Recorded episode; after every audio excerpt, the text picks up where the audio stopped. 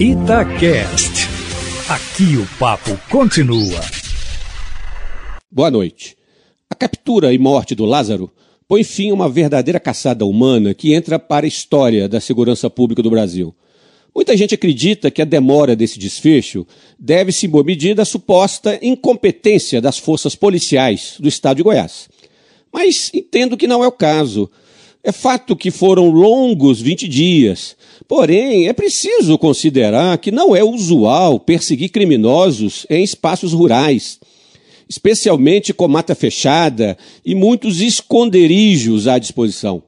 Foi preciso desenvolver toda uma expertise para acompanhar o deslocamento do foragido pelo território, além da possível cumplicidade de um fazendeiro local.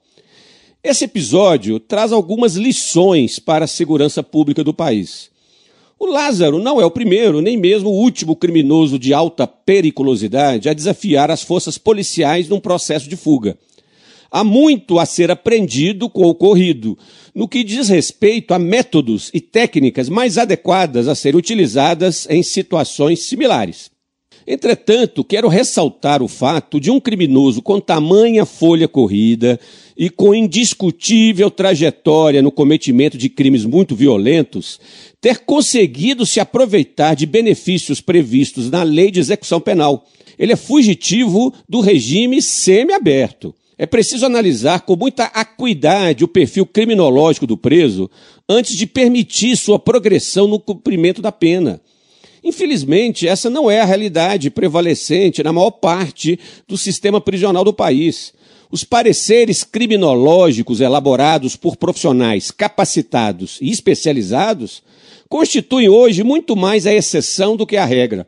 Em função disso, as varas de execução penal acabam por permitir a progressão automática de regime, a concessão da liberdade condicional, ou mesmo o uso da tornozeleira eletrônica para detentos com nítidos transtornos de personalidade, como é o caso do Lázaro. E quem paga o preço por tal falha é a sociedade. Luiz Flávio Sapori para a Rádio Itatiaia.